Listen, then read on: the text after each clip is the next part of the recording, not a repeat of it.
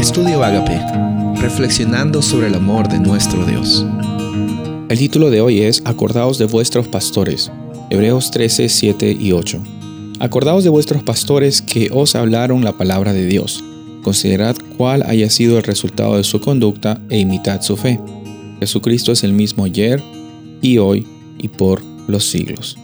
Como dijimos días anteriores, la realidad de la iglesia cristiana no era necesariamente una organización que estaba bien establecida, sino era la pasión del Espíritu Santo eh, trabajando en los corazones de las personas, de los evangelistas, de, los apóstoles, de los pastores, de, las personas que estaban dispuestas a compartir de lo, que Jesús estaba haciendo en las vidas de ellos, que, que impulsaba el Evangelio, impulsaba esas buenas noticias a todos los rincones de la tierra. Y los líderes religiosos no eran parte de una organización o una denominación como, como lo vemos muchas veces hoy en día, sino ellos con su propia iniciativa eh, y por la transformación y el llamado que habían recibido por parte de Dios, estaban ejerciendo esta influencia, este pastorado, eh, esta oportunidad de compartir acerca de las buenas noticias, algunos en tiempo completo, algunos tiempo, eh, con medio tiempo, pero la realidad era de que Jesús y, su salvación eh, eran un tema que era compartido hacia muchas personas por medio de estos líderes religiosos.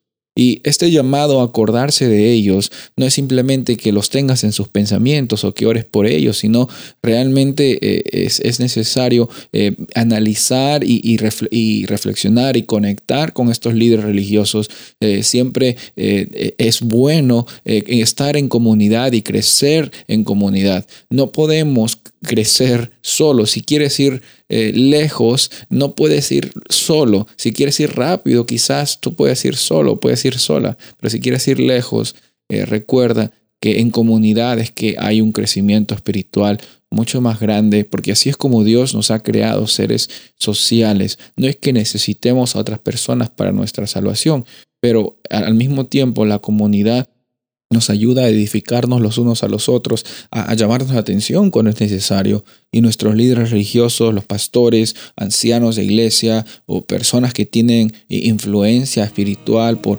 por sus vivencias, eh, Dios las ha llamado específicamente para que nos fortalezcan a, nuestras vidas y también eh, nos ayuden a, siempre estar juntos y juntos también salir adelante. En un ambiente donde no nos juzgamos y no somos mejores ni peores por la posición en la que nosotros podemos tener en nuestra iglesia, sino en la realidad que nosotros tenemos al saber quiénes somos hijos, hijas de Dios.